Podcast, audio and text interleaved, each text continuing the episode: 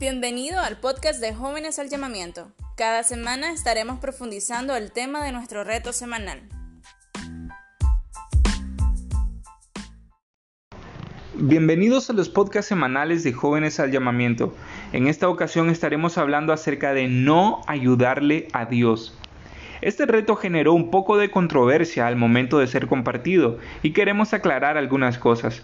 Cuando hablamos de no ayudar a Dios, no se trata de no hacer nada al respecto ni de quedarnos esperando hasta que suceda algo, sino de no interferir o tratar de adelantar la promesa que Dios te dio. La Biblia nos da uno de los mejores ejemplos respecto a este tema y es la historia de Abraham y Sara. Dios le promete a Abraham que sería padre de multitudes, que su descendencia sería como las estrellas, que no se pueden ni contar, pero los años pasaron y Sara, su esposa, se desesperó al ver que no tenían hijos, porque ella era estéril y ya estaba avanzada en edad, por lo que decidió decirle a su esposo que tuviera relaciones sexuales con su esclava para tener un hijo y ver hecha la promesa de Dios. Luego Dios vuelve y le dice a Abraham que lo bendecirá grandemente. Abraham le dice que le dé esa bendición a Ismael. Entonces Dios le contestó, que aunque él no le crea, él le iba a dar un hijo a través de Sara y que él mismo le pondría por nombre Isaac.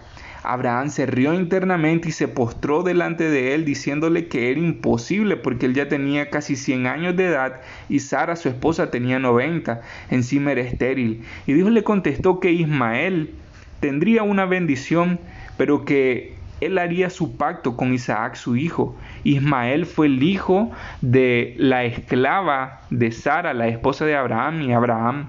Un año después, Sara, ya de 91 años, estaba teniendo a su hijo Isaac, y lo imposible se volvió posible. La desesperación y la confianza de Sara y Abraham llevaron a querer ayudar a Dios con el hecho de hacer cumplir su promesa, sea como sea, hacer ellos de todo para que la promesa de un hijo se cumpla. Las consecuencias de eso fue la enemistad entre Ismael, el primer hijo de Abraham, con la esclava de Sara, e Isaac, el hijo de la promesa, una enemistad que al día de hoy sigue vigente y en guerra, que son los judíos y los árabes. Esto aplica en las relaciones, la familia, búsqueda de trabajo y demás. La paciencia muchas veces es nuestra mejor aliada. Nos evita elegir personas equivocadas como nuestros esposos o esposas. Nos evita trabajar en lugares que no van de acuerdo al plan de Dios. O bien nos evita hacer cosas que no debemos hacer, que nos terminan saliendo mal y luego terminamos, terminamos echándole la culpa a Dios. Dios bendice tu esfuerzo, pero el intentar ayudarlo para que se cumpla algo que Él te prometió no es agradable a sus ojos. La desesperación nos tortura y termina matando nuestra fe, por lo cual procedemos a buscar cómo resolver las promesas pendientes de Dios en nuestras vidas y los resultados no son a como quisiéramos. Nunca, nunca, nunca entenderemos cómo Dios actúa y por qué hace las cosas a como las hace. Pero si algo nos enseña esta historia es que no debemos apresurarnos ni desesperarnos, sino que debemos esperar en Él, porque por más imposible que parezca, Él te va a cumplir. Termino con el texto de esta semana. La Biblia dice en Isaías, yo no pienso como ustedes piensan, ni actúo como ustedes actúan. Mis pensamientos y mis acciones están muy por encima de los de ustedes. Así que ánimo, no perdas la fe y mantén tu mirada en Él. En el momento más oportuno, tu promesa será hecha.